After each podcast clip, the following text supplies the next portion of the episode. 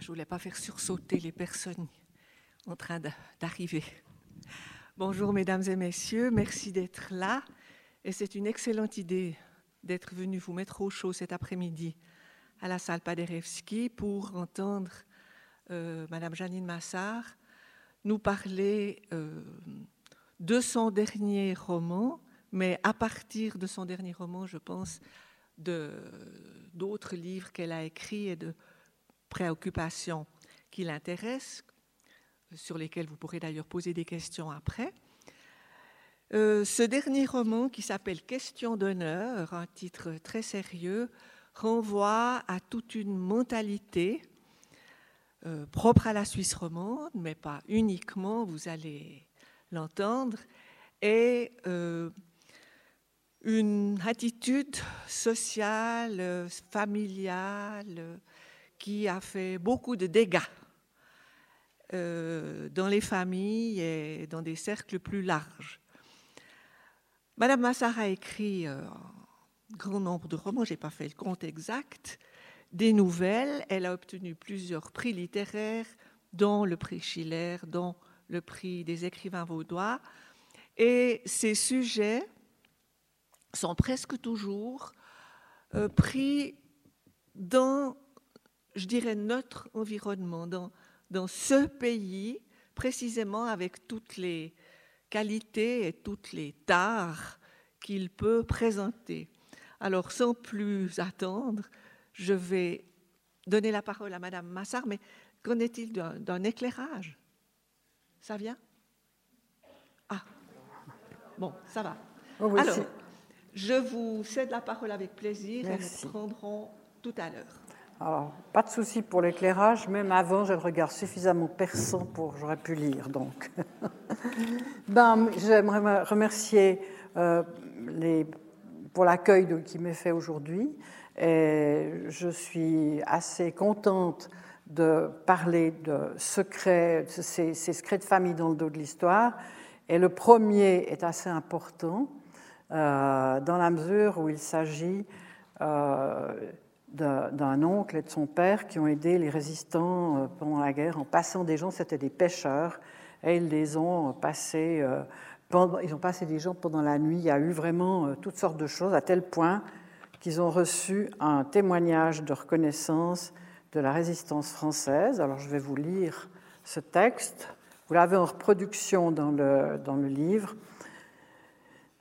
Alors, c'est. Bon, évidemment, messieurs. bon, il y avait une chose, c'était très original. Ils s'appelaient tous les deux Amiguet. Alors, il y avait Amiguet père et Amiguet fils. Et ce texte est explicite hein, sur l'activité des deux hommes. Entrés dans la résistance en 1942 comme agents secrets, ont contribué à ravitailler des maquisards français qu'ils ont assistés, nourris, soignés par leurs propres moyens. Ces derniers ont passé par bateau des armes, médicaments et ravitaillements aux maquisards français cantonnés à la Roche-sur-Foron. Ils ont aidé les réfractaires recherchés par la Gestapo à passer le lac, les cachant chez eux, agents secrets de la France, amis des pères et amis des fils, ont par leur ardent patriotisme contribué puissamment à aider la France à sa libération, après avoir été à la peine, mérite d'être à l'honneur. Et ce texte, ce, témoignage de reconnaissance, date de, la, de 1947. Euh, donc, euh, c'est un jour, euh, ma cousine, la fille de ces, et petite fille de ces deux pêcheurs, qui me dit Est-ce que tu aimerais pas faire un livre sur mon père, mon grand-père? Elle me donne, elle me tend quelques documents, et puis elle me dit elle, elle m'explique enfin deux, trois choses, la situation, puis en plus je connaissais bien le lieu. C'était une petite baie charmante au bord du lac, euh, où il y avait à la fois la pêcherie, la, la, la, baraque au filet, le oh non, ça c'est le chalet au filet, et puis il y avait encore euh, les bateaux et, puis après, petit à petit, ils ont construit, il y a eu un restaurant, il y a eu un, après un hôtel-restaurant, puis c'est vraiment euh, une, euh, un, lieu tout à fait charmant et puis secret. Parce que c'est vrai que les, pêcheurs euh, pendant la guerre, la, pas pendant la guerre, la pêche se faisait, la, meilleure pêche, c'est la pêche au pic, elle se faisait de nuit, euh, au milieu du lac. Et au milieu du lac, ben voilà, ils rencontraient forcément ceux de la rive d'en face. Donc pour Roll, c'était étonnant. Il y avait, il y avait peut-être Anti aussi. Donc il y avait quelques. oui, ils allaient, là-bas et puis ils lançaient la, les filets, puis ils allaient les rechercher. Donc ça, il y avait tout un trafic qui se faisait. Et en plus, euh, elle me remet ça euh, en 2010. Puis je lui dis bon, ben, il faut quand même me raconter deux trois choses, me fournir quelques documents. Puis j'étais en train, j'avais commencé timidement à l'écrire, et le, 29 décembre 2011, je suis invitée par la première chaîne la radio suisse romande à commenter l'actualité du journal du matin. L'exercice arrive à son terme quand le rédacteur en chef lit une dépêche qui concerne les Suisses actifs dans la résistance française durant la Deuxième Guerre. Ils sont désormais au bénéfice d'une amnistie. S'adressant à moi, il me demande ce que j'en pense. Ah, alors je veux dire, je restais la bouche ouverte. Hein. Je lui ai dit, je réponds que cette nouvelle me, concerne personnellement. Je parle de ces deux pêcheurs, du témoignage reçu pour leur engagement vis-à-vis -vis de la résistance, de leur silence, sachant qu'ils avaient bravé des interdits. Et ils n'ont pas été le seul, je le sais, des descendants d'autres pêcheurs euh, m'ont fait des confidences lors d'une première lecture des, pages, de certaines pages dans une bibliothèque des bords c'était Lutry d'ailleurs. Donc, euh, cela me permettra de fouiller un peu l'époque, de reconstituer des faits. Voilà ce que je réponds à peu près. Puis je m'en vais. Et en rentrant chez moi, je me dis, mais c'est quand même bizarre. Pourquoi seulement maintenant? Ça concerne qui, ce témoignage de reconnaissance? Des gens qui ont entre 125, euh, disons 89 ans et 127 ans? Ils sont tous morts depuis longtemps, bien sûr. Mais enfin, ils sont amnistiés, donc maintenant, euh, c'est assez sidérant. C'est peut-être la lenteur helvétique, j'en sais rien. Mais enfin, bon, ça se passe comme ça. Et puis, euh, je revois deux ou trois fois ma cousine. On, prend des, je prends des notes. je, lui dis, mais pourquoi ils n'en ont pas parlé plus tôt? Alors elle, elle ne voit pas où est le problème. L'essentiel, c'est que ce soit fait. Bon, après, je suis allée aux archives euh, de la bibliothèque cantonale pour euh, mesurer le climat de l'époque en lisant toutes sortes de journaux. Parce que c'est vrai que le, silence sur le moment, on peut le comprendre. Il y avait ces deux hommes, ils avaient transgressé le principe de la neutralité. Et puis, la fin des hostilités s'est conclue par un climat de guerre froide très pesant, je vous le rappelle. Pour eux, c'était normal d'aider ceux de la rive d'en face puisqu'ils partageaient le même lac. Donc je vais vous lire un passage sur cette euh, politique euh, pêche nocturne et puis après un autre passage sur euh, la rive d'en face parce qu'à partir de 42, jusqu'en 42, la Savoie était une zone libre et puis il y a eu ce débarquement manqué dans le, dans, le sud, en Méditerranée. Et à partir de ce moment-là, les Allemands sont venus et il y a eu des SS, euh, euh, des SS en, Savoie. Euh, bah, c'est ceux qui ont fait le travail de Saint-Gingolf, par exemple. Et puis, il y a eu évidemment de la surveillance. Et le préfet de Tonon avait été nommé par Laval. Laval, je vous rappelle, qui, qui euh, initie la rafle du Veldiv avec tout ce qu'on sait. Donc euh, les temps deviennent beaucoup plus difficiles pour les pêcheurs, ils sont moins neutres. Mais vous verrez que ce qui leur a permis de faire, euh, en fait, ce qui leur a permis de jouer avec la chose, c'est la pêche nocturne, comment ils y allaient?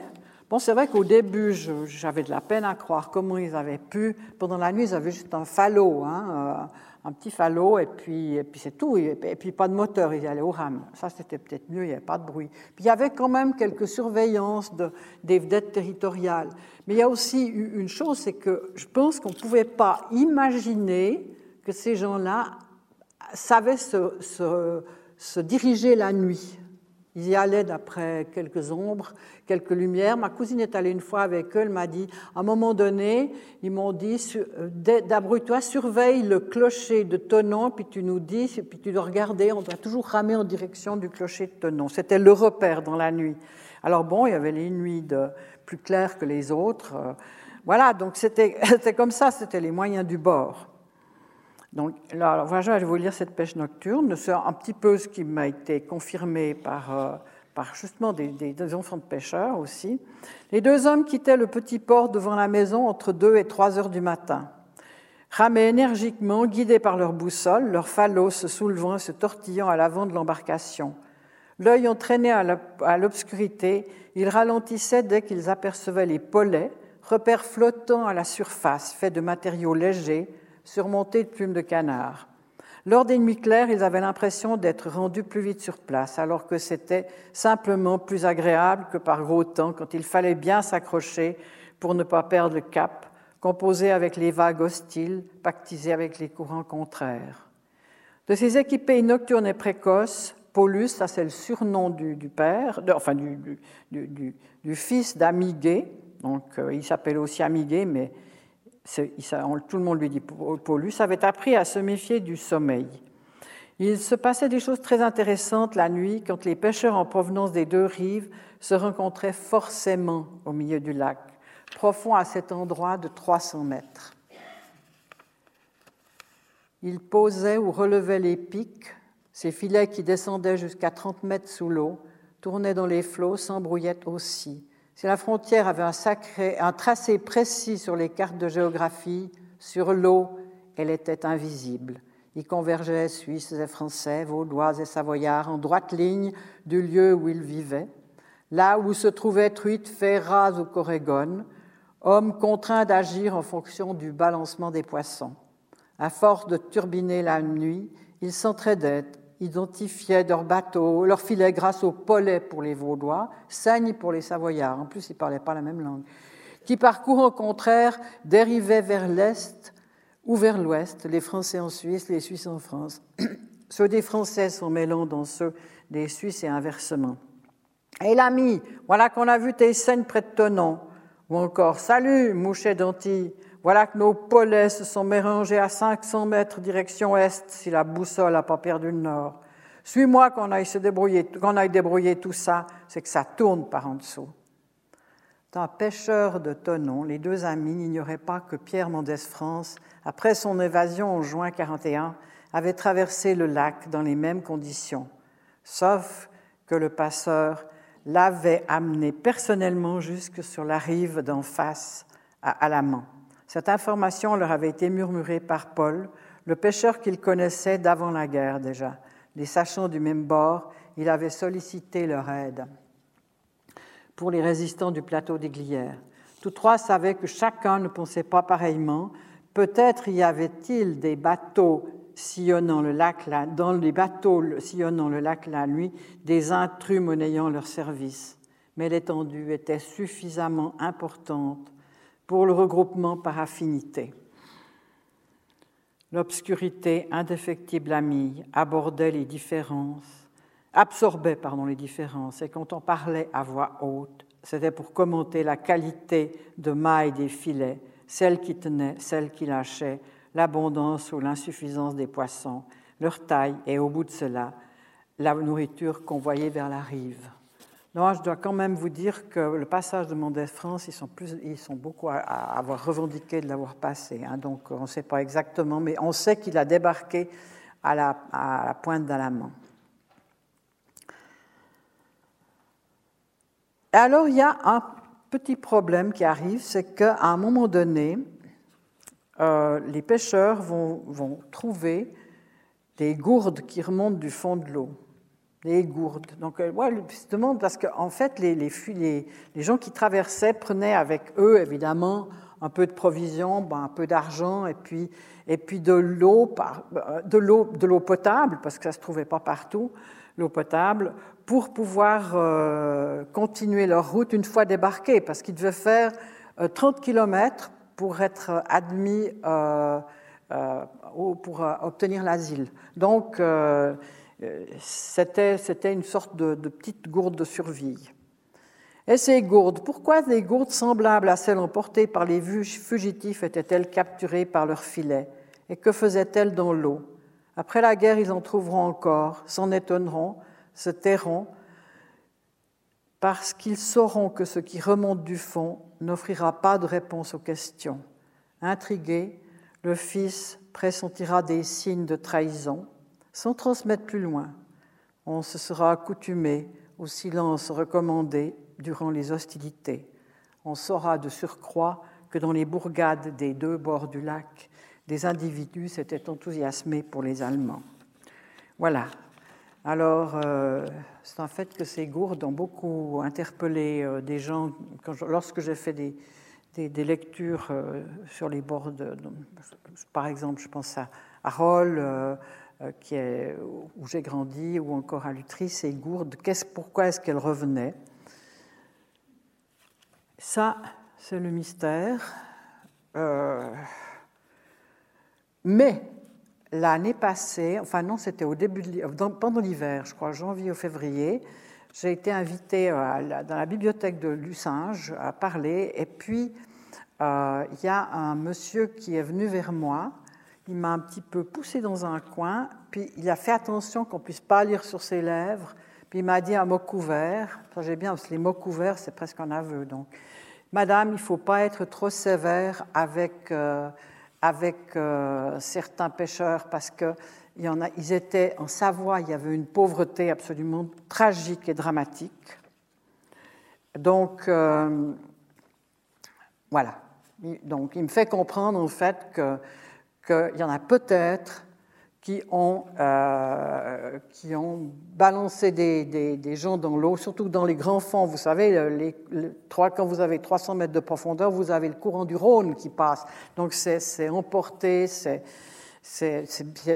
enfin, fini, quoi. Alors voilà, ça c'est un des grands mystères nocturnes. Qu'est-il advenu, advenu de ces, ces gens? Euh, J'ai lu récemment un, un, roman sur les ombres du, qui s'appelle Les ombres du Léman, euh, écrit par un Français qui a été dans la, euh, gendarmerie, mais à assez haut niveau, du côté de Grenoble. Alors lui, il, montre la, misère, la vie misérable de ces gens du côté de la Savoie. Et puis alors il dit clairement qu'à un moment donné, ben, ils ont jeté les gens à l'eau. Alors voilà, puis c'est parce qu'ils avaient besoin de pour faire de l'argent. Et il y a une chose aussi qui a toujours étonné mon, oncle, c'était que le pêcheur le plus pauvre de la rive d'en face était devenu le plus riche après la guerre. Donc l'argent, euh, vous savez, en plus, bon, c'est vrai que cette pêche, elle était, elle, était, elle était là parce qu'il fallait que les gens mangent, c'était de la, c'était de la nourriture, c'était, c'était euh, vous savez comment, enfin, vous vous souvenez, il y avait des restrictions, donc euh, le poisson, c'était vraiment quelque chose de, formidable, une source de nourriture formidable. Alors voilà, donc euh, on, est, on, est dans le, dans le mystère. Je vais encore vous lire un petit passage qui est assez intéressant parce qu'il y a une fête lacustre. Alors, figurez-vous que en 1942, au mois d'août, euh, il y a une fête lacustre à et les, vous savez, on, inaugurait toujours ces, traversées, vous savez, ces bateaux à six rameurs, huit rameurs, qui permettaient d'aller sauver des personnes assez vite. C'était les sociétés de sauvetage. Et le, repas qui va terminer cette fête lacustre se trouve euh, a lieu dans, le, restaurant des deux pêcheurs, tenu par, euh, là, aussi, à la cuisine, il y a presque la guerre dans la cuisine, dans la mesure où la femme du père, euh, qui s'appelle Berthe, est extrêmement tyrannique. C'est elle qui dirige tout, c'est elle qui sait tout. Et elle, euh, est très, euh, elle, a servi complètement sa belle-fille. Or, sa belle-fille a quand même fait une formation de. C'était jardinière d'enfants, ou enfin, bon, une petite formation. Et elle elle est, elle est asservie dans la cuisine. C'est une chose, moi je l'avais perçue quand même, que c'était une personne qui se prenait pour une marquise, mais en même temps, euh, c'était pour les deux hommes, ce qui se passait à la cuisine, c'était le ministère de l'Intérieur, eux, c'était le ministère de l'Extérieur. Donc il y a eu pas mal de, on, me l'a dit, hein, il y a eu pas mal de, de situations comme ça. Bon, évidemment, l'entreprise était familiale, et puis euh, la mère, Berthe, avait inventé une recette de filet de perche qui faisait que les gens couraient de loin. Elle était seule à faire cette manière-là. Alors, au début du mois d'août 1942, une fête lacustre organisée par les sociétés de sauvetage s'est déroulée dans la bourgade. En dépit de la guerre, celles de la rive d'en face y ont participé. C'est ça qui était fort, hein, mais c'est parce qu'il y avait seulement ce préfet de Tonon qui était un copain de Laval. Florence aimait ces fêtes qui dérivaient d'anciennes coutumes d'entraide entre gens du lac. Trop de personnes s'aventuraient sur ces lieux si calmes, omettant d'envisager l'éventualité d'un coup de tabac. Les agglomérations importantes avaient leur société de sauvetage, chacune possédant des canots à plusieurs rameurs, conçus pour aller vite à une époque qui ignorait le moteur. L'acquisition d'un bateau à huit rameurs par la société locale dont Paulus était président avait permis le mois précédent de traverser le lac en une heure, ce qui avait impressionné tout le monde. Je vous rappelle, là on est, en pleine guerre, mais en même temps, bah, une frontière d'eau, euh, vous savez, euh, c'est autre chose. La tête de Berthe s'était gonflée d'orgueil en apprenant que le repas de clôture se déroulerait chez elle. Donc Berthe, c'est la, mère, la mère tyrannique et puis travailleuse, mais alors euh, avec des officialités, quel honneur, avait-elle dit en fronçant ses lèvres, marquise de grand air. La gloire, c'était ce qu'elle aimait, recherchait, adorait. Et c'est moi la bécassine de service, pensait Florence pendant ce temps. Florence, c'est la femme du pêcheur, du fils mais la compétition et le Bataclan qui allait avec, cortège, Jean Dimanché, tourniquet en celluloïde offert aux enfants, petits drapeaux tendus en travers de la grande rue, fanfares et demoiselles d'horreur, tout cela, elle l'évaluait d'un œil méprisant. Seul l'intéressait la présence de monsieur le sous-préfet de Tonon, paré d'un nom à particules, un vrai monsieur d'un raffinement esquis et le sous-préfet a parlé du lac. Pour glisser sur cette frontière d'eau, il avait fallu demander une autorisation à Vichy. Mais ni la frontière, ni la période troublée n'avaient empêché les cœurs de se rapprocher et les Suisses de gagner. En termes fleuris, il avait fait l'éloge de la cuisine raffinée de leur hôtesse. Ah, ces Français, quelle poète avait-elle songé et qu'en prenant congé d'elle, il lui avait appliqué ses lèvres sur la main. Il l'avait assuré en la félicitant de sa grâce en accord avec son génie culinaire que Madame était un grand chef. Oh, ciel, quel compliment Et ce baisement un hommage réservé aux dames de la haute. Mon Dieu, mon Dieu, toute sa peine valait bien un baisement. Après le départ des Français, tout en rangeant la cuisine en compagnie de Florence et d'une employée, Berthe, encore ébloui par la prose raffinée du sous-préfet, s'était étonné de l'absence de distinction naturelle chez sa belle-fille. À voix haute, et comme se parlant à elle-même, elle avait constaté que son fils était mésallié. Et de deux, avait pensé Florence, ainsi frappée d'indignité par sa hauteur. Après tout, se faire bertonner dans une cuisine après le fromage et la poire et juste avant le café, parce que pour les aliments rationnés, Madame Songène et du culot s'approvisionnait au marché noir, tandis que son père était contrôleur des denrées alimentaires. Mais toutes ces bertouillades et autres coups de bluff étaient moins graves que les rumeurs qui commençaient à circuler à propos des camps de déportation là-bas à l'est, côté Pologne. Donc là, on a trois réalités. Il y a d'une part l'officialité, et puis, bon, les femmes dans la guerre dans la cuisine. Euh, mais enfin, il faut que ça fonctionne. Ça a l'air d'être une fête. Et puis, il y a aussi euh, la, soumission de la belle-fille à la belle-mère. Et puis le, les deux pêcheurs, enfin pas, les, ceux les, pêcheurs qui sont qui aident à passer les Juifs, et puis en même temps qui disent rien parce qu'il faut il faut rien dire, c'est vraiment le silence, hein, évidemment. Et puis euh, le préfet le préfet de Tonon qui est là, euh, et en plus, en plus, ça c'est encore une autre tendance, l'autre chose, le grand-père, qui était gendarme, donc le père de Florence, qui est, euh, euh, qui est contrôleur des denrées alimentaires. Il, bon, il est gendarme, mais contrôleur des denrées alimentaires. Or, que se passe-t-il quand on a un restaurant pendant la guerre Pensez bien que Mme Berthe, elle ne se gênait pas d'aller s'approvisionner au marché noir.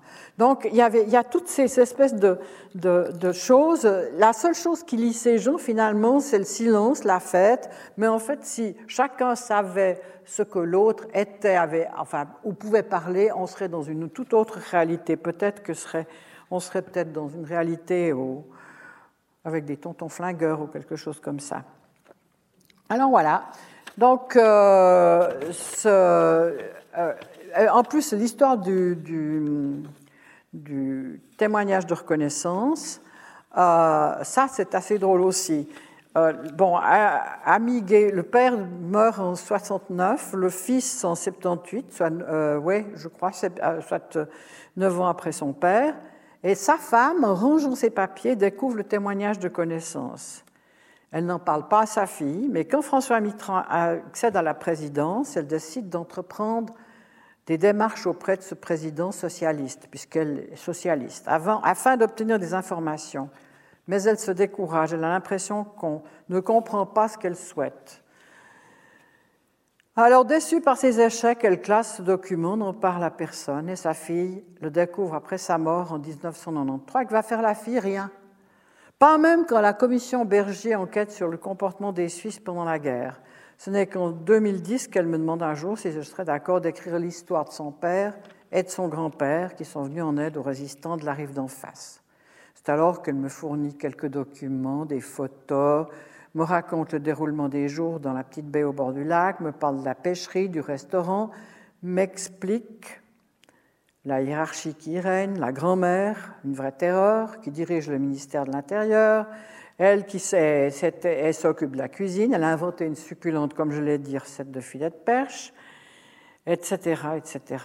Il y a encore le grand-père qui pêche et son fils, le père de ma cousine, est soumis à la hiérarchie paternelle. Donc vous avez vraiment un jeu de soumission. Et pour moi, ce n'était pas difficile d'écrire ce livre dans la mesure où j'ai je connaissais bien cet endroit, quand je voyais la grand-mère, la redoutable Berthe, qui avançait dans la grande rue avec l'élégance d'une de ces marquises, euh, d'une marquise euh, euh, je me disais, j'étais sûre qu'elle était, ouais, qu'elle avait quelque noblesse. C'était une aristocrate égarée dans notre ville. Alors bon, il reste le mystère des gourdes, ça je vous en ai parlé. Et puis l'autre chose, alors là j'ai une jolie nouvelle à vous annoncer, c'est que ce film, ce, livre a été l'objet d'un film. Euh, c'est Monsieur Traub Huyet qui, en, plus, j'ai appris ça il y a peut-être trois semaines. On m'a on m'a fait venir, euh, il faisait très beau, donc c'était oui il y a trois, trois ou quatre trois semaines. Et on me fait venir à Roll. Euh, le site de guérivage a été restauré c'est une sorte d'appartement communautaire. La seule chose, gay, c'était, il s'appelait G-A-Y, et puis rivage, alors ils ont transformé en G-A-I maintenant. Puis j'ai demandé pourquoi ils avaient, ils avaient euh, c'est gay, le gay, rivage.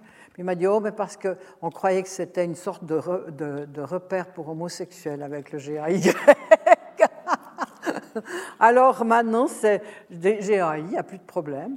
Donc là, on est, on est dans ce, et ce monsieur Strabouillet habite juste à côté. Donc ça a été restauré, j'ai visité. Euh, l'ancien restaurant avec l'hôtel, c'est une sorte d'appartement communautaire. Alors le restaurant, c'est là une salle à manger, et puis il y a chaque fois des chambres avec, euh, avec euh, douche et, et, toilette. Donc c'est bien, il n'y a pas de bruit. Et juste à côté, il y a cette pêcherie. Elle, et, et Monsieur Huillet habite là. Et donc, euh, son assistante est venue me chercher. Et puis, alors évidemment, la première question qu'il m'a posée, ces gourdes, qu'est-ce que c'est que ces gourdes qui remontent de l'eau? Donc lui aussi pressentait une sorte, quelque chose de terrible. Et puis voilà, donc euh, ça c'est, c'est le mystère, le mystère de la nuit, le mystère de la guerre. Il y a beaucoup de mystères non élucidés. Euh, la première de ce film aura lieu le 8 janvier au Capitole. Et comme vous savez, c'est dans le cadre de la Cinémathèque, les premières, tout le monde peut y aller. Alors, euh, si vous voulez retenir cette date, et comme il habite euh, tout à fait beau, bon, il, a, il a filmé vraiment ce lieu, qui a, il y a un côté magique dans ce lieu. Et puis, on comprend, dans le fond, pourquoi ça a été facile pour eux de passer des gens. Bon, il y a d'autres personnages dans ce livre aussi. Ben, il y a un personnage curieux qui s'appelle Salade, qui de temps en temps passe et puis euh, discute avec le grand-père. Il y a aussi euh, des, personnages euh, qui viennent comme ça, qui sont, qui sont un peu. Oui, qui ont des offices qui, sont là et puis on ne sait pas très bien ce qu'il fait. Le mari de ma cousine était, c'était un Italien et s'est installé il est venu dans les années 58, 50, 57, 58, et lui-même avait été euh, emmené en tant que troisième fils de famille en 40 euh, et en 42 ou 43, il avait été emmené en, en, Allemagne dans un camp de travail. Et après, quand il y a eu euh, ben, la fin de la guerre, ben, ils ont dû se débrouiller pour rentrer. Il était maigre, maigre, maigre. Heureusement, quelqu'un l'a accompagné. Ils sont descendus jusqu'en, puisqu'il était italien, un peu plus, euh, je ne sais plus dans quelle région, mais il était vraiment très, très maigre. Et heureusement, un de ses frères l'a reconnu et lui a dit, ben, l'a fait, manger. Il avait une petite ferme. Il lui a dit, euh, je vais quand même, il faut que tu reprennes un petit peu de chair avant qu'on aille vers maman, hein, parce que c'était, semble-t-il, assez étonnant. Voilà, donc il y a des gens qui ont vraiment vécu des choses étonnantes qui nous paraissent incroyables, mais ça a existé. Voilà, donc euh, si vous voulez voir ce lieu magique, eh bien, ce sera le 8 euh, janvier au Capitole. Et maintenant, je passe à un autre secret beaucoup plus lourd mais on est dans la même, euh, on est un peu dans, la même époque, hein, l'époque où il faut se taire, tout doit rester dans l'ombre parce que la, guerre est finie. Ça se passe, c'est quelque chose qui se passe en 47, mais en même temps, c'est quoi? Eh bien, tout d'abord, euh, ça part de faits réels, mais c'est quand même transposé, traité ou maltraité par cet élan si mystérieux et inexplicable qu'on nomme l'imaginaire.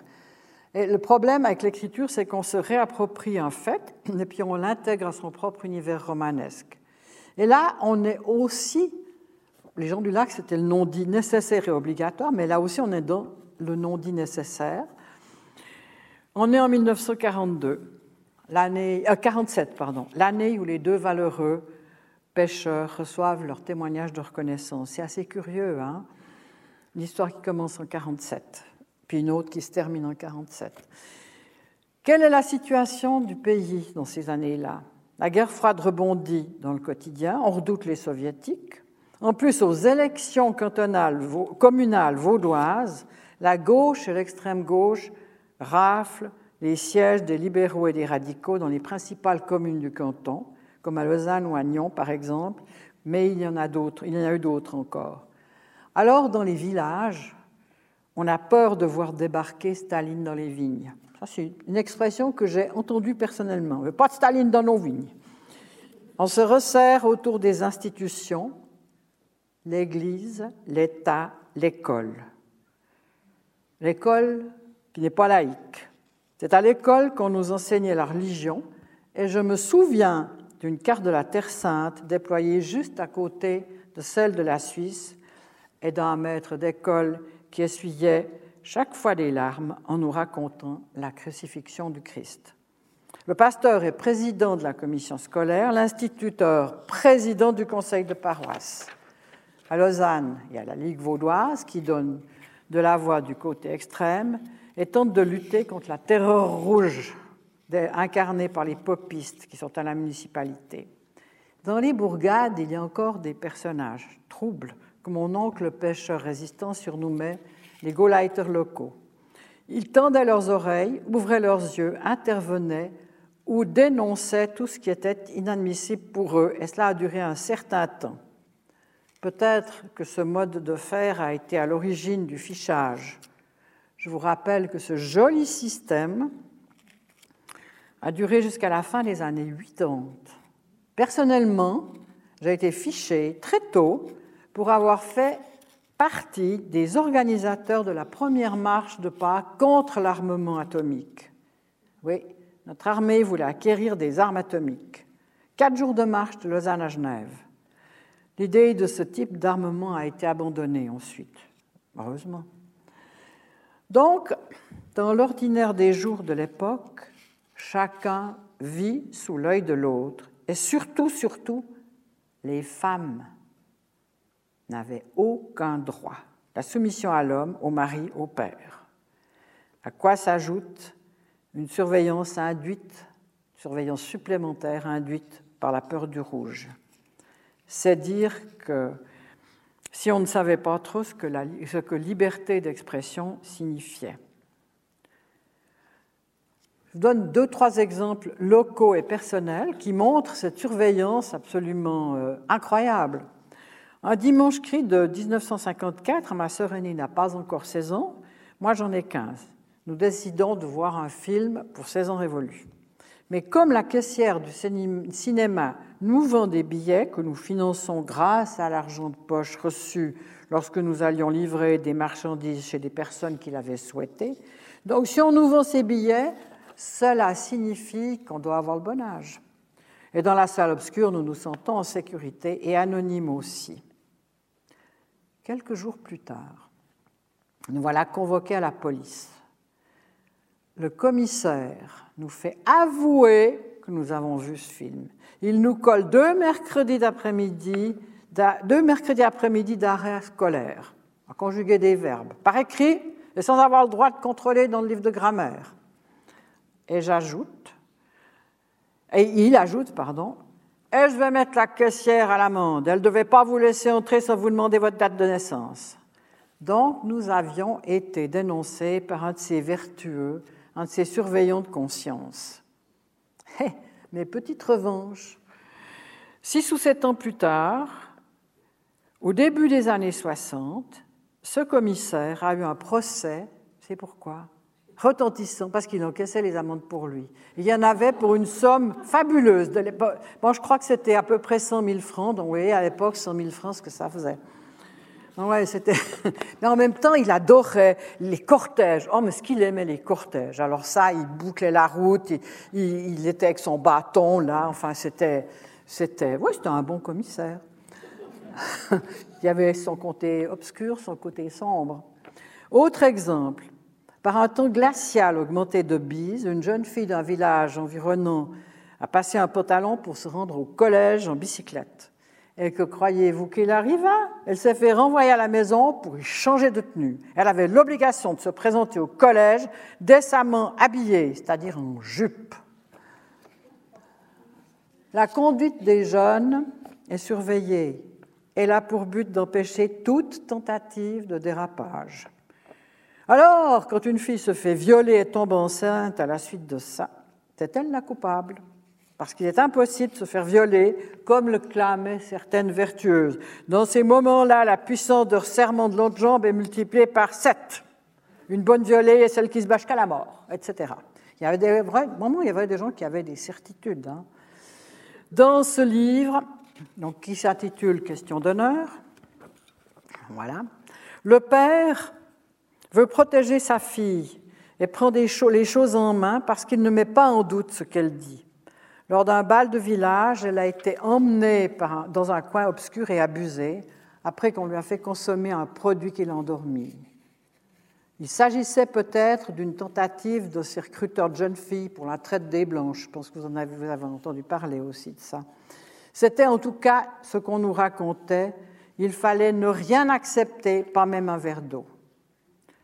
Lorsque la grossesse devient évidente, le père, blessé et personnage important au village, puisque c'est l'un des trois piliers de l'ordre, puisqu'il est instituteur, décide de s'occuper de la chose.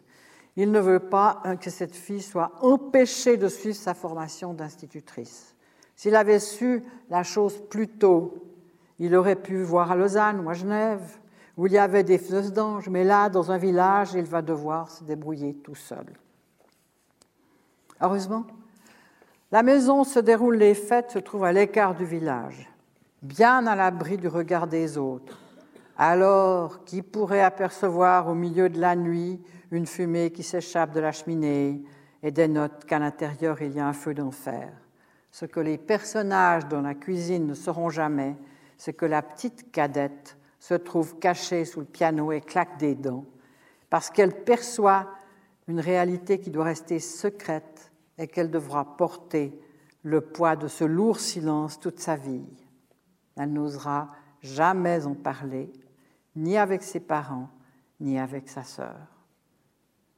Elle est certaine qu'elle a été punie, elle, aurait été punie si on l'avait découverte là, elle a peur, sa voix deviendra à peine audible, la conséquence sera des relations très difficiles avec autrui et quelques inimitiés aussi, qu'en faute de pouvoir être entendue, elle sera prise de crises de fou rire qui donneront à penser qu'elle se moquait du monde. Autre séquelle, leur mort du père, qui est un homme fin, un musicien.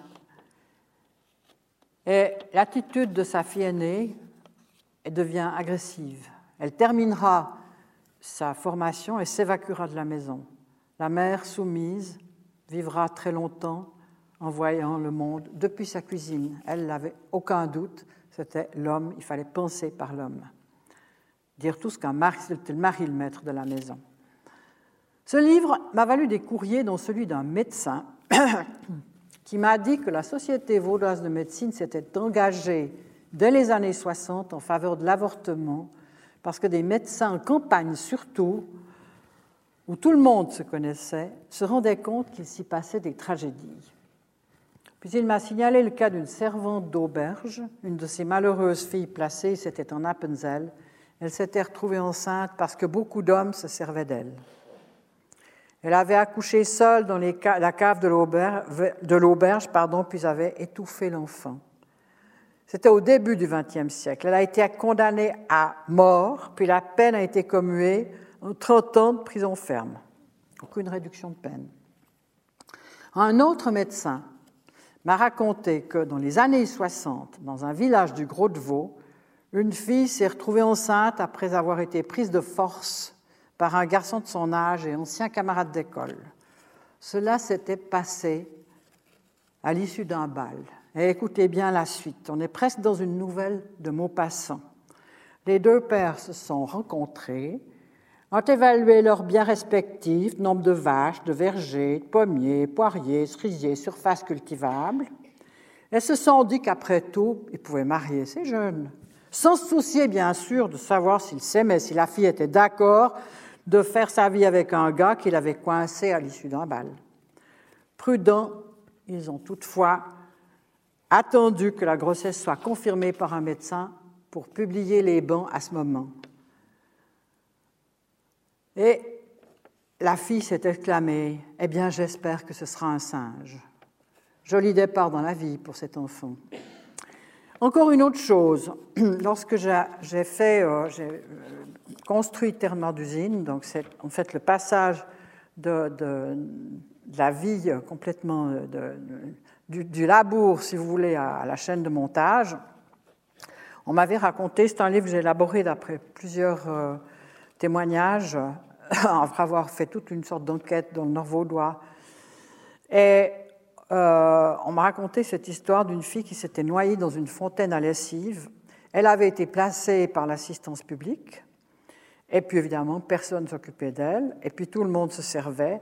Et vous vous rendez compte là, le désespoir qu'il fallait pour que cette fille se noie dans une fontaine, euh, allez si vous voulez, ou à Brevoir, c'était la même chose, qu'elle mette volontairement sa tête dans l'eau, elle ne pouvait même pas se noyer confortablement, donc elle a dû maintenir sa tête sous l'eau pour, pour euh, se noyer. Et puis il y a aussi, je ne sais pas si vous avez vu le film Enfance volée, euh, une, ben voilà aussi une fille d'assistance qui est plaquée, placée dans un dans une ferme de moyenne montagne.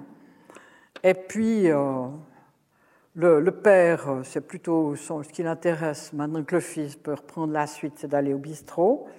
Et puis, la, le fils du fermier, ben, il, il, trouve naturel de, s'occuper de la fille et il, la met enceinte. Mais dès qu'il s'aperçoit que son ventre est trop gros, visible, bah, il a peur de se faire enguirlander par papa-maman, eh bien, il la balance, il veut lui montrer la fosse à purin depuis une fenêtre, et puis on voit un petit geste, puis à même près, on voit la fille dans la fosse à purin. puis elle est morte, évidemment. Et le garçon dit à sa mère, j'ai toujours dit que c'était très dangereux de se pencher à la fenêtre. Et puis moi, j'ai rencontré à une époque, c'était en 64, 65, je m'entraînais pour, parce que j'avais l'intention de faire la haute route à ski entre Sassfay et Chamonix. Alors il fallait s'entraîner. Bon, attention, on fait ça en, cordeille, hein, on ne va pas faire ça avec euh, n'importe comment. On était tout en groupe, mais il fallait quand même que je puisse suivre. Et puis, euh, il y avait là un valaisan et puis lui, euh, il était installé à Genève, il était dans la banque, et il disait euh, il avait plus envie de retourner dans sa vallée euh, parce qu'il avait rencontré là où il était, à Genève, une fille qui avait été abusée par son père.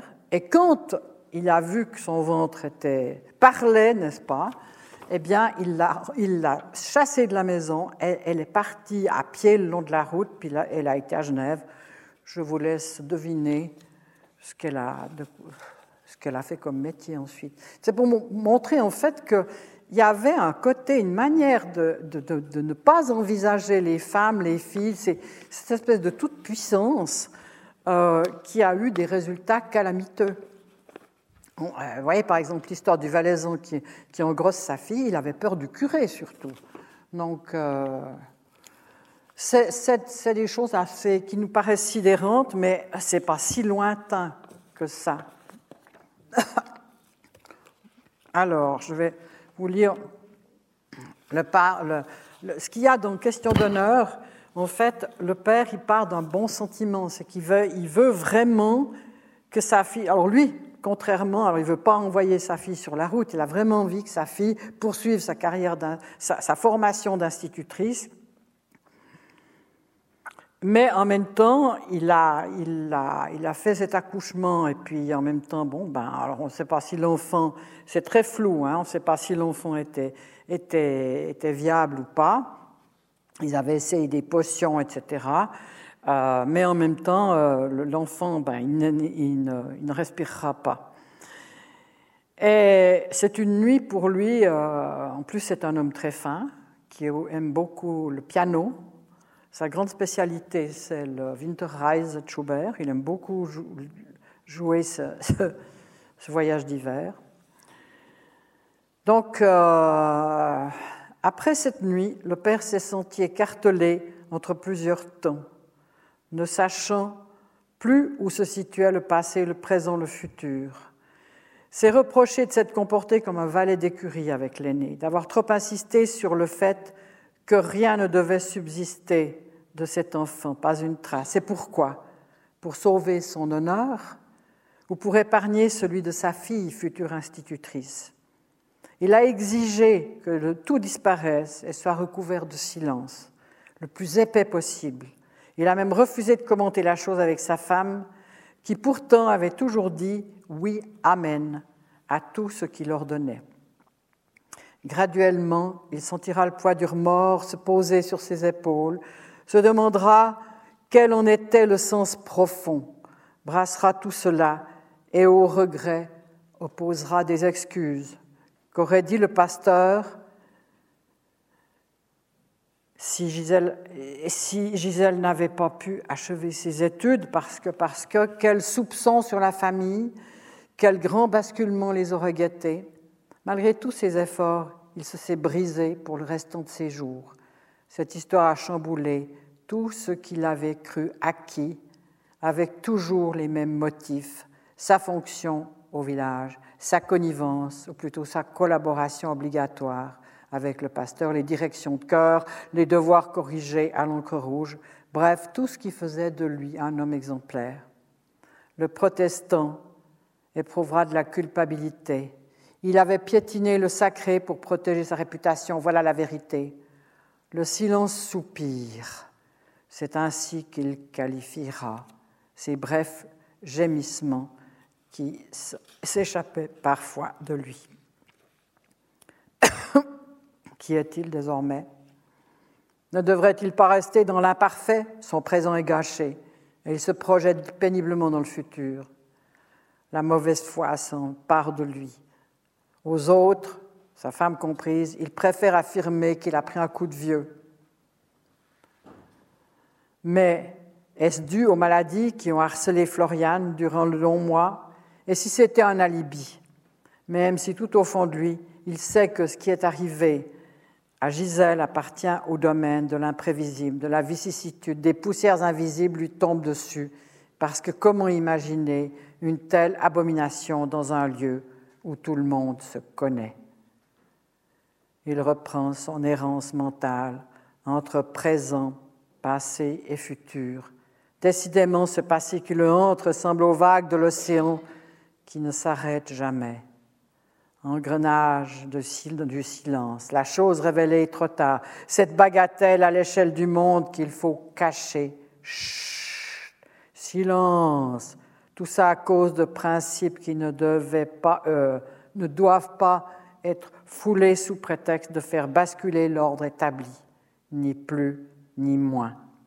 La douceur du paysage, prise dans cette lumière qui a inspiré beaucoup de peintres, est-elle compatible avec tout ce qui doit être, tu? Puis se reproche de ne pas oublier cet épisode maudit de l'accouchement clandestin, de ne pas le considérer comme terminé en bon maître d'école. Il aurait dû être capable de conclure abruptement, de clamer même que cette nuit-là, c'était un autre que lui qui avait agi, un père qui voulait le bien de sa fille aînée après tout. Tout tourne et lui tourne avec ça. Est-ce compatible avec l'assurance qu'il affiche en relation avec ses fonctions? Une dizaine d'années plus tard, perdant l'usage de la parole à la suite d'une attaque cérébrale, il parviendra à faire comprendre à sa femme qu'il payait le prix du silence. Voilà. Je vous remercie, j'ai dit.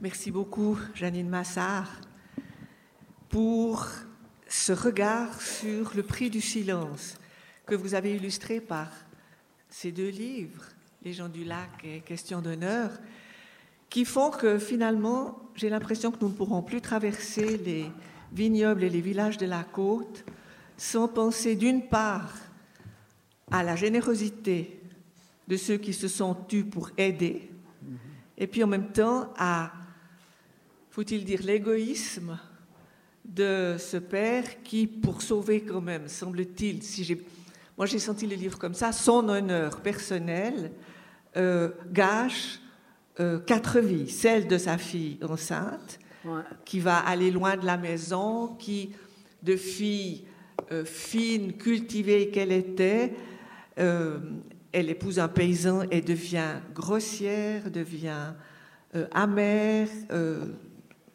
alcoolique, hein, semble-t-il.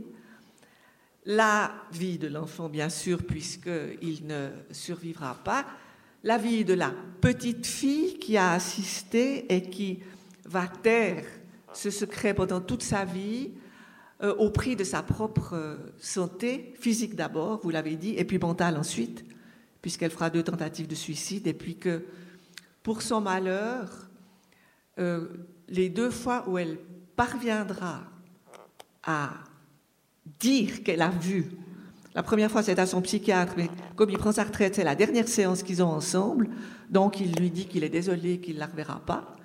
Et puis la deuxième fois, c'est à une amie, et silence du destin, quelques jours après, c'est elle qui meurt d'un AVC. Et puis la vie de la mère. Mm-hmm. Hein? Cette mère, alors ce qui m'a intéressé, c'est peut-être la, question que je vais vous poser pour amorcer la, discussion. Vous avez parlé du silence des femmes. Hein. Alors, dans le premier livre, c'est le silence des hommes parce que c'est eux qui transgressent vraiment la loi. Mm-hmm. Mais là, le silence des femmes, ce qui m'a paru euh, très fort, en tout cas c'est l'effet que produit la manière dont vous avez écrit le livre, c'est que dans la page que vous avez lue, on voit, on entend la réaction et les remords du père. On voit les réactions de la petite fille tout autour de, du déroulement de sa vie que vous décrivez. Mais on n'entend presque pas la mère et la réaction de la mère. Et on a l'impression que ce silence même lui est imposé par la société. La mère n'a rien à dire. Elle ne peut même pas parler avec sa fille. Hein, mm. les quelques fois où elles sont ensemble. Alors, il y a quelque chose de, terrifiant sur la, finalement sur la situation de la femme et qui apparaît dans d'autres de vos livres aussi. Hein.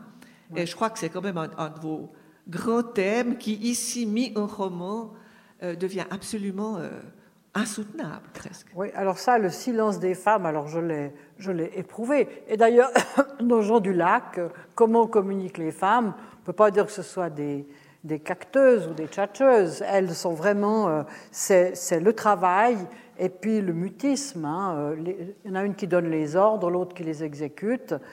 Et puis, euh, oui, c'est bon, mais il y avait quand même aussi cette espèce de, croyance dans une soumission une soumission absolue. Ça a été pour ça que j'ai beaucoup aimé les années 68. On est quand même sorti de ces silences.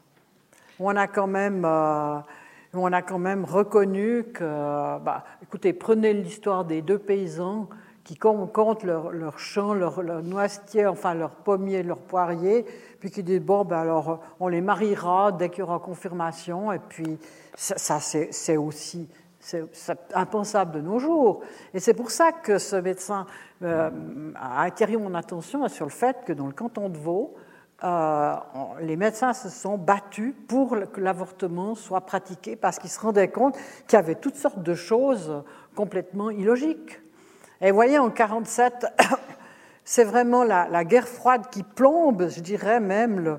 En plus, c'est vrai que là, euh, elle la, grossesse est découverte parce que tout d'un coup, la mère qui fait les lessives, on les faisait à la main, s'aperçoit qu'elle a plus vu de sang depuis quelque temps, puis elle pose des questions. Puis la fille se met à pleurer, mais en même temps, moi, je vous confirme alors que celle qui se fait violer, c'est la coupable. Moi, on me l'avait dit. Hein. Et puis d'autres, de mes amis ont eu exactement le même genre. Non, non, mais si tu te fais violer, c'est que tu l'as voulu, c'est pas possible. L'histoire du resserrement, là. Euh, euh, la force qui augmente. Euh, c'est pas possible. Une bonne. Et, moi, je l'avais, lu aussi dans un journal français à propos justement des, des ben voilà, de la liberté quand il y a eu ces années de libération sexuelle. Qu'il y a les Français aussi qui disaient une bonne violée, c'est les morte. Elle est morte. Elle peut pas. Elle peut pas. On peut pas. On doit se défendre jusqu'à la mort. Pour défendre, mais l'honneur de qui? Alors ça, ça a quand même changé. Je pense aussi que c'est vraiment un chapitre, si vous voulez, de l'évolution. On peut mieux mesurer toute l'évolution que nous avons connue, nous. Hein. Et on n'a pas été euh, obligé euh, d'épouser euh, quelqu'un de... le cas de ces, deux, deux, cette fille de paysan, copain avec l'autre, et puis, bon, pour faire des histoires. Hein. Alors voilà, c'est ça, cette espèce de de bon sens. Après tout, ça comptait pas. Ce qui comptait, c'était le travail, et puis voilà. Oui, ce qui manque aussi dans cette période, c'est une solidarité féminine. C'est une? Une solidarité. C'était pas les possible. Oui. C'était pas possible. Le père est plus solidaire de sa fille en pratiquant cet, euh, cet accouchement clandestin euh, que la mère. Ben, la mère n'aurait pas été capable. Bon, peut-être que si elle avait dit la chose plus tôt, ils auraient pu l'amener chez une faiseuse d'ange à, Genève ou à Lausanne. C'est pas des gens, c'est des gens qui avaient des moyens. Mais en même temps, euh, si on ne sait pas, au bout d'un moment, c'est c'est pas possible. Et puis c'est vrai que dans les villages, on était très isolés, et surtout le regard des autres, ceux qui épiaient. S'ils ont pu faire ça dans la cuisine, c'est bel et bien parce que c'était en dehors. Mais ça aurait été au milieu du village, c'était pas possible, il fallait se débrouiller. Alors, je passe le micro pour des questions. Si des mains se lèvent, ne laissez pas le silence. Hein. Aujourd'hui, Il y en a assez de silence. Merci, merci Madame de votre exposé fort intéressant. Je voudrais savoir si vous avez quelques détails, si vous avez pu en trouver, sur ce que faisaient les pêcheurs. Vous avez mentionné euh, que des Juifs avaient passé, vous avez dit qu'ils avaient soutenu les résistants en apportant des vivres ou des, des armes peut-être, je ne sais pas. Est-ce que vous avez quelques détails sur, euh, Oh, sur ben, ce il, y en a, il y en a dans le livre, mais disons, en fait, vous savez, je peux vous dire que c'était quand même des taiseux. Ils faisaient leur travail de pêcheurs. Mhm. Ce qu'ils ont fait, on, sait- on le sait par le témoignage de reconnaissance, puisqu'ils ont aidé. Bon, Mhm. euh, on dit qu'ils ont passé des armes. Alors, les bateaux de pêche, je peux vous dire, je pense que ça devait être de la dynamite, parce que dans les journaux, vous trouvez, il y a quand même des résistants qui font sauter. euh, à partir du moment où les Allemands arrivent, ils font sauter des, des tronçons de route pour pas que les chars puissent passer, etc. Oui, etc. Donc, je pense que c'est des choses comme ça, ou bien des, des, des armes de poing, ou encore des, des, des balles de fu- des, choses pour les fusils. Mais et, et il devait avoir des, des, complicités. C'est pas eux qui fabriquaient ça. Non, je pense sûr, que c'est comme les, les gens qui ont été soignés. Ils amènent des gens, ils sont soignés. Ils ont, ah oui, ils ont, ils ont fourni de la pénicilline. Et c'est ça qui a valu, euh, ils ont apporté de la pénicilline aux Français. La pénicilline, on pouvait l'obtenir déjà en 42 en Suisse, tandis qu'en France, c'était en 45. Euh, Alors, et là, ça, devait être un pharmacien ou un médecin qui fournissait. Donc, il y avait tout un système, mais on est condamné au silence à rien savoir, puisqu'ils se sont tus tellement longtemps. Et je me souviens que de- il y avait eu un petit spectacle qui avait été organisé à, Lausanne, la, sortie de ce livre, et il y avait l'ancien directeur du, du musée historique, euh, Olivier Pavillon, qui avait dit à mon éditeur, qui avait dit qu'il regrettait qu'ils n'aient pas parlé plus tôt, ça aurait fait du bien. À l'époque, on a tellement critiqué la Suisse, pendant la, lors de la commission Berger, on avait l'impression que, que, chaque, que chaque Suisse avait, euh, avait euh, euh, tué quelqu'un, avait, enfin, avait volé des Juifs. Et un jour, pendant la commission Berger, ma fille, elle, elle pointe un, un- doigt accusateur. Elle me dit Je sais que tu étais petite pendant la guerre, mais tes parents, ils ont fait quoi? Parce que, parce que, comme si, comme si mes parents, il fallait quand même des, des- des- c'était, c'était tellement accusateur pour tout le monde que ça, ça aurait, c'est vrai que ça aurait fait du bien si on avait pu, je pense, euh, euh, surtout que, bon, il y, avait, un empêchement quand même. À la fin des années 80, ils auraient en- pu en parler, mais le problème, c'est qu'ils étaient morts tous les deux. Et donc, euh, là, il a fallu que je me documente et tout. Et puis, euh, puis voilà. Et la première question que le, réalisateur, M. Straub, m'a posée, il lit le passage avec les gourdes. Parce que justement, ça, l'intéresse beaucoup, mais on est condamné au secret, on est condamné à interpréter. Et bon, pour les, en ce qui concerne les gourdes, comme je l'ai dit tout à l'heure, ce qui me confirme pour moi que ces gourdes, elles n'étaient pas là par hasard, c'est ce roman que j'ai lu de ce monsieur, euh, de ce, ce qui s'appelle l'auteur des onduléments, Vigoulette. Et, puis, ben, euh, c'est assez, assez, assez étonnant, quoi. Hmm. Alors voilà. Mais de- bon, théoriquement, d'après ce que dit Vigoulette, ils n'avaient pas le droit de- de- d'aller trop loin. Mais la pêche au grand pic, c'était qu'au milieu du lac, parce que c'était là qu'on prenait le plus de nourriture, puis des poissons qui avaient quand même une certaine taille. Et puis, il ne faut pas oublier qu'il y avait des restrictions de nourriture, donc c'était utile, c'était- ils étaient très utiles pendant la guerre. Merci. Il y avait une main qui s'est levée plus haut. Là. Je vous remercie, Madame, pour ce, cette conférence très intéressante. J'aimerais euh, savoir votre position à vous, d'écrivain, face à ces secrets. C'est-à-dire que quand vous écrivez, vous dévoilez ces secrets. Et ces secrets, est-ce que les descendants, l'entourage, la famille qui vous les a confiés, ou je ne sais pas comment on vous les a confiés, mais est-ce que vous vous permettez de dévoiler des éléments qui permettraient de reconnaître ces familles et que ces familles puissent objecter euh, à ce que ces secrets, même aujourd'hui, soient dévoilés Écoutez, dans le C'est cas votre position face à ces secrets. Oui, non, mais dans le cas particulier, euh, c'est d'ailleurs le titre d'un livre qui est apparu chez nous, ils sont tous morts. Donc, euh, et puis en même temps, pour les gens du lac, c'est une demande de ma cousine.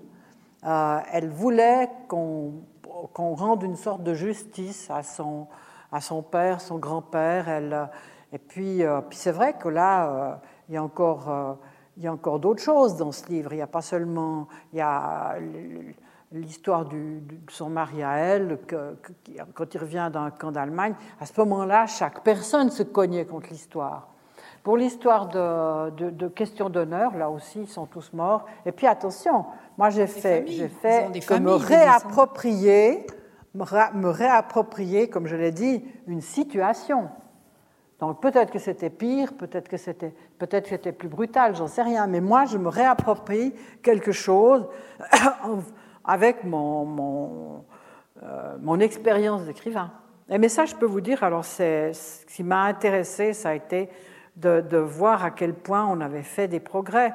On a quand même de la chance, nous, parce que en fait, euh, les gars qui ont fait ça ou le gars qui a fait ça, l'histoire du viol, ils n'étaient pas poursuivis. Et, moi, on m'avait dit, hein, j'avais un long chemin sur ben, pour aller à l'école, il fallait surtout pas que je ne devais pas me laisser approcher, puis ça aurait été de ma faute. Hein Même quand j'avais 7 ou 8 ans, que je courais, et puis que je voyais deux, trois ivrognes qui cuvaient leur vin le long d'un talus. Donc euh, c'était ça, c'était une femme était euh, coupable d'entrée, quoi, d'entrée de jeu. Et c'est plutôt là, contre que je m'insurge. Voilà, à force de vouloir avoir une moralité, et puis n'oubliez pas aussi que dans ces périodes-là, on voulait avoir une moralité à toute épreuve, mais on ne savait pas qu'il s'était passé d'autres choses plus inacceptables derrière. hein. Ben, quand même, l'ouverture des archives a montré des choses, euh, voilà, Et puis, et puis ces Gauleiters locaux, comme les appelait mon oncle, c'était quoi? C'était des gens qui étaient tout à fait pro-allemands, qui avaient été complètement pro-allemands pendant la guerre, puis après, ben, ils continuaient à se comporter comme si c'était si c'était eux qui avaient gagné la guerre.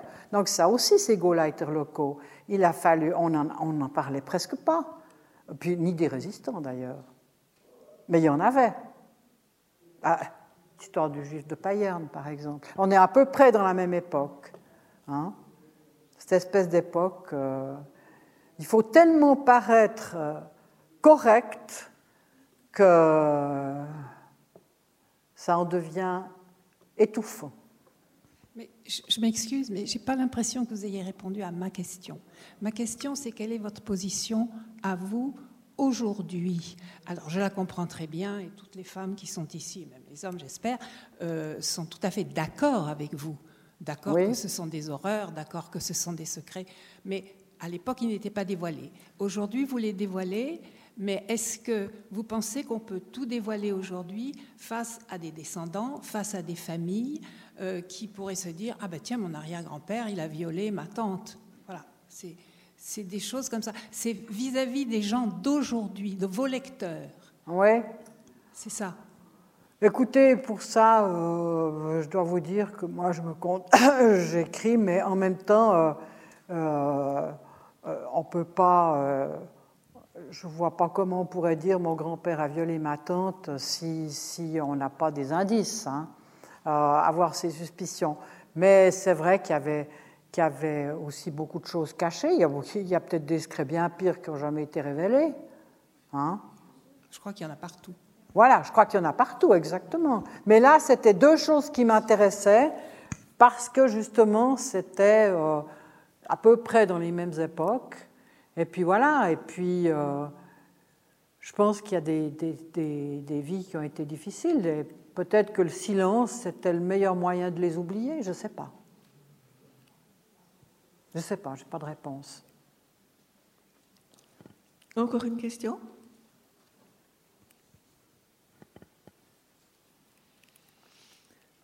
Alors, je vous remercie beaucoup, Janine Massard, parce que vous nous avez montré comment se construit un roman. C'est toujours très complexe. Hein. vous dites, vous partez d'un fait et puis euh, vous le développez avec de, l'imaginaire et de la vérité. Euh, avant que nous nous quittions, je voudrais vous indiquer le titre de la prochaine conférence qui apparaissait tout à l'heure. Oui, si on peut le revoir sur l'écran parce qu'il m'est sorti de la tête. Et je vous souhaite un, bon retour. Voilà, les, les leviers, les leviers de la transmission énergétique. Transition. Les leviers de la transition énergétique. Pardon Oui. Il y, a, toute une série, merci de, le rappeler, il y a toute une série sur euh, l'énergie, énergétique aujourd'hui, et ça, c'est la première des